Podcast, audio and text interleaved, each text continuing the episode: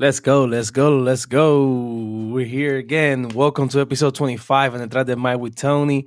This is your host, your Tony. We're going to discuss a little bit of sports today, a little bit of fan base mindset where we think about how, you know, this past week happened in MLB, uh, what we think about week six of the NFL, some upsets that are around here, and also in baseball and football, by the way, on both. We got some upsets. Um, also, we're going to talk about how the actual my boys, the 49ers, no, I mean I said my boys, but like the 49ers and Philadelphia, no more undefeated teams in NFL anymore. Um looking into like how the ALCS, NLCS is gonna look in. For example, Houston versus Texas, the Battle of Texas. Um, Houston took game one, so two two nothing over there uh, Jordan Montgomery threw a gem, threw a great game. Um, not not a lot of offense power, but great. You know, both sides of the of the plate, defense and offense. Uh, both pitchers pitch well. We'll see how it's gonna go. Um, I will say right now. I mean, you know, like I said, for example, Texas, Leody Taveras um, guy that actually, you know, wasn't a regular player, got hot after the All Star, gave Texas a two nothing lead with a bomb, right? So, you know, eh, it, it's great. It's gonna be a great matchup. Both got a lot of beef on it. Sie- Semien and and Maldonado, you know, they they kind of not they hate each other, but like you know, Marcus Semien he actually like he's that guy. But again, nor here nor there. We have a great matchup in the ALCS. NLCS actually, where the where the upset happened, uh, the Brave 104 wins. They got beat. I mean, when I say beat, they got they got embarrassed by the Philadelphia Phillies. They just, you know, they wanted it more. You can see it's just it's one of those where like you're like really like I mean, you guys have to come in like we're on the dance. You know, we're we're the people gonna come in the dance. But I guess you know, Philadelphia wanted it more. The fans wanted it more.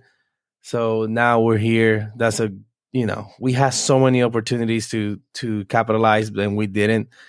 But again, you know, social media is something crazy. People want Snitker to be fire. A lot of people want Snitker to be fire. Um, but also, uh, I would like to talk about not about the Braves only, but every top seeded team and the rest. What I mean by that is like Orioles, Rays. Well, Rays was in the wild card, but Orioles. Um,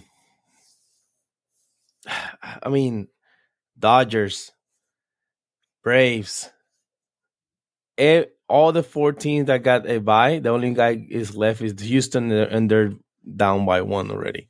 So, what this tells you is it beneficial to have a whole week of bye, six days without baseball, or is it the team that's hot, those wildcard teams that coming in? You know, the wildcard teams are playing.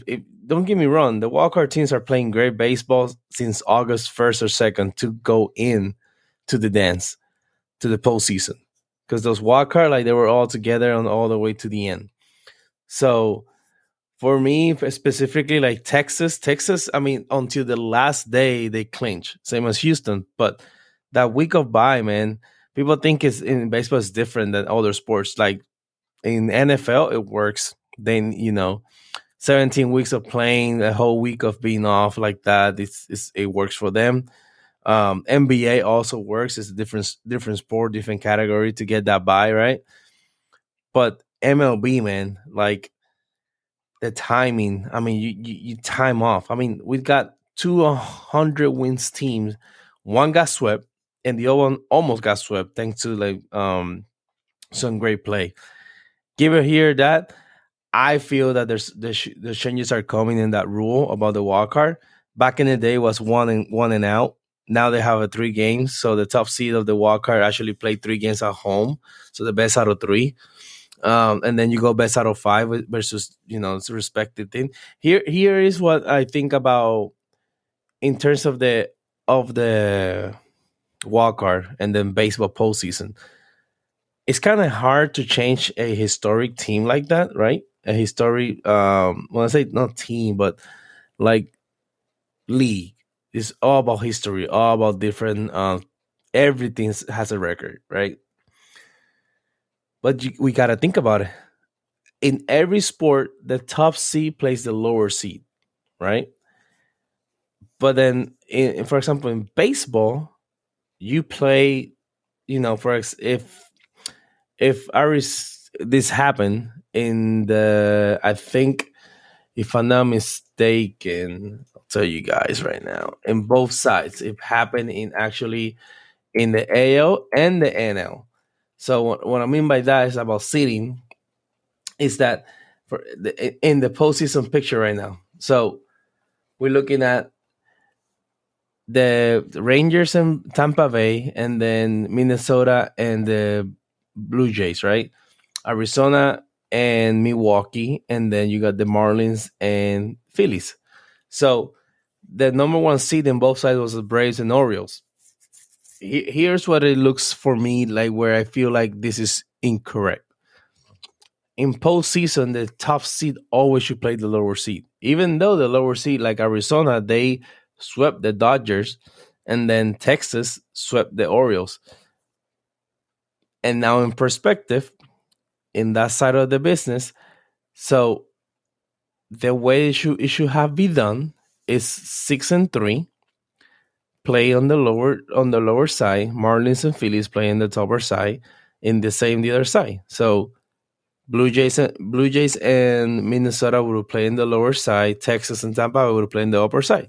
So let's say Texas won, right? Instead of being playing the Orioles, they should have played Houston. And then let's say in in that city, for example, you got six against three, and then Minnesota won.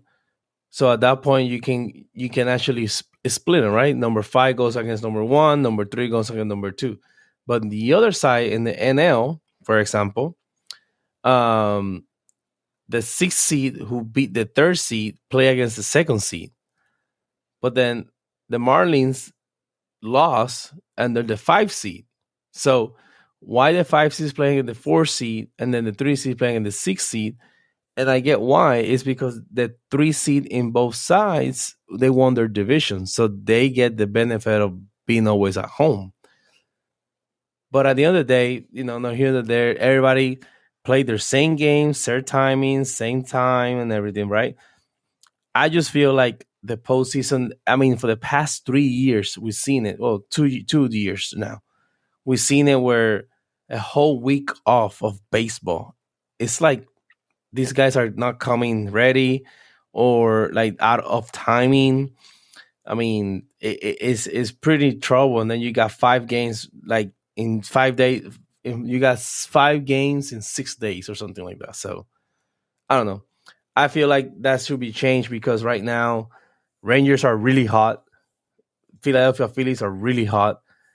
The Diamondbacks just swept the Dodgers and they've been off for like a couple days already. So they I think the last game they play was um last Friday and they're playing this Monday, so weekend. So that's that's you know, three or four days is fine for the arms and stuff. So I don't know. I feel like the commission needs to do something because right now he's those type of calls. I mean, it's not beneficial nobody, right? So, anyways, back in again on uh, MLB. It's to be great matchups on both sides. I feel like, you know, maybe an upset might come in or something like that. We never know. When you're in the dance like that, you're in the postseason, anything can happen. So, but again, people, next year, Braves, Braves fans. So we'll see for next year. We win hundred games again, and when we'll go out in the first, in the first bye. So, anyways, it's a joke. It's a joke. Um, on the other hand, week six of the NFL upsets everywhere. I mean, almost we got three upsets, but we got two. We had we only had two. So let's go all the way to the back on Thursday. So Thursday we got the Chief against Broncos. Uh, Chief won only 19-8. Broncos only scored eight points in the last quarter. Um, Chiefs scored 19 points, only one touchdown, I think it was. Yep. Patrick Mahomes had 306 yards. So Travis Kelce had nine wrecks and 124 yards. It was a pedestrian game for them. So Lions beat the Bucs on on, on Sunday. Jared Goff with 353 yards and two touchdowns, man. He's he's somebody else, man. They're five and one. The Lions are five and one, guys. So um Jalen Hurts and the Jets. The Jets beat the Eagles. Jalen Hurts, even though he threw 280 yards, he threw three interceptions. Wow. Um, yeah, they they lost. They were undefeated. They lost. They won the upsets. Just beat the, the Eagles 20 to 14. Uh, Rams beat the Cardinals 26 26 9. Cooper Kupp is back. So normal normal day for him. Seven seven catches with 148 and a touchdown. Some typical Cooper Kupp, right? Uh, Raiders beat the Patriots. Man, we gotta talk about the Patriots. They're one and five now. Raiders are three and three, 500 ball. Um, Jimmy Garoppolo got injured, but wow, Patriots are bad. I never thought I was gonna say that. Patriots are really bad, but we're here. The Texans. So Saints and Texans. Texans beat the Saints at home 20 13. Here's the thing about the Texans, though, guys. Um, for a second, Bryce Young, CJ Stroud, and AR, Anthony Richardson. One got injured, one was the number one pick, and one is playing like it was being there. Texans are for real. They got a great young squad. They have a great quarterback that makes great decisions. I'm probably going to jinx it now. It's going to be bad next week. Watch. Uh, but I don't know, man. Houston Texans are, are there. So then you got the Jaguars against the Colts. The Colts, um, they lost the the rookie wide receiver for a shoulder injury, but they got Gardner Minshew. Gardner Minshew threw the 329, but he had three interceptions also. Jacksonville Jaguars, I mean, they look clean, man. They're four and two, two and two at home. Um, 37, 37 points. I mean, they got a, a, a great running back with two touchdowns. So Dolphin beats the brakes of the Panthers. Panthers are 0 6. The only team hasn't won, I think, in the whole year. Yep. Uh, Dolphins are 5 1, 3 0 home. 42 points. I mean, Raheem Mostert have a day. Fantasy players. You, if you had Raheem Mostert, he has 17 carries, 115 yards, and two touchdowns. Tyreek Hill has six catches, 163 and a touchdown.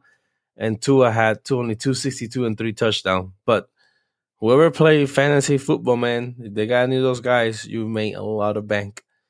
Browns and 49ers. Here's the other upset, man. Browns. Browns defense hold the 49ers for 17 points. Christian McCaffrey got injured. Deebo Samuel got injured. But still, 19 points only, man. Uh, well, sorry, 17 points for the 49ers. So, something to look into that. Uh, Seahawks lost against the Bengals 17 13. That was a pedestrian game. It looked like a shootout. It didn't happen. So we'll see. Vikings and Bears. Uh, Vikings beat the Bears 1913. It was a weird game. I think it was like rainy and stuff, so it was pretty weird. The Falcons lost against the Commanders 24 16. I don't know, man. Ridder again he threw for 307, two touchdowns, and three interceptions. So somebody said, tell him, hey, you to start throwing. And he, he started, but whatever. We'll see. Ravens and Titans, they play in London. They play today. They play at 9:30 in the morning on Sunday. They were a London game. Um, Ravens won 24-16. And then Sunday night was the Bills and Giants. Uh, we had a awful call at the end. What I mean by that is like, did Darren Waller got holding or not? Like, here we go. The, um, the refs again, strike again. So I don't know. I should there should have been a whole a whole sign, but whatever. At the end of the day, we, we gotta look into like you know, it, it, they're there for a reason or they're there for because whatever, right? Uh, what I mean by that is like the Bills only score 14 points in the last quarter. That's it. So then we have uh, Monday Night Football is Cowboys and Chargers. Three and two the Cowboys, two and two the Chargers. Who you got? Let me know. I mean, those two teams are gonna be really good. So we're going to shoot out. We'll see. We'll see. But um, what I want to talk about today, actually, after going all through the game highlights and stuff like that, is like the fact that um, the NFL is going pretty fast right now. They're in week six already. There's a couple buys going around. Um, I don't know. Me personally, I, I feel like there's there's trade talks around. You know, don't know what, but um, I can see their Kirk Cousin going somewhere. Maybe I don't know. You know, just we'll see. We'll see. Um, Justin Jefferson going somewhere. I mean, I think he's free agent next year, so I don't know. I feel like at the end, at the end of the day, um, the perspective of all these guys, right, in teams, we got to realize, emphasize where what team needs what. Um, I don't know, man. It just NFL is is harder to get traded because you need to learn new playbook and stuff like that. So we'll see. Um, Falcons are three or three. I don't know. We'll see what's gonna happen with them. Um, right now, the Bucs lost. They lost. Saint lost. I mean, it's for grabs right now. Don't I mean the Panthers are on six, but yeah, it just it's fun. It's fun. I like it. I like it a lot. Um, football's been great this year. Right now, Miami's first in their division. That's why you guys see the prediction of all these professional people. Um, doesn't matter. Like they were, they were saying Bengals to be first right now. As a week six, Miami is first in their division. Baltimore's first in the division. Jacksonville Jaguars are first in the region. Kansas City Chiefs are first. The Eagles are first. Lions are first. Tampa Bay is tied. And 49ers are first. So after six weeks, you know, um, is we're here and there. Uh, we'll see what's going to happen next week the game of the week, uh, personally, and this is me, like I said, personally, um, you got Chargers at Kansas City at 525. Then you have Miami against the Eagles Sunday night. And then you have Monday night 49ers against Minnesota. So we'll see what's gonna happen. We'll see what's gonna go. Um, you know, so key injuries today, a lot of offsets. We gotta, we gotta. I don't know, man.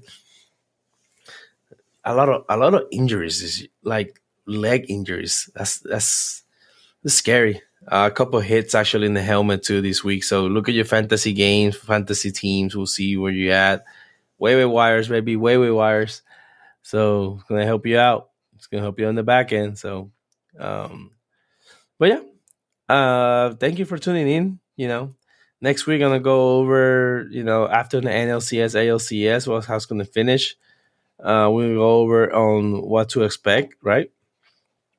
And understanding like how the rules affected the postseason and stuff like that. I'm still gonna go over the MLB team, both of them. So make sure they they're actually um the rules and the postseason how they affect it. Meaning, if Houston's gonna go there, or is it Texas? I mean, a lot of people have Texas as favorite with no pitching, but I mean, they hold one of the best offensive lines lineups to zero, no runs. So I don't know. Um, in baseball, you know, anything can happen, which is great. NFL right now is going all cylinders.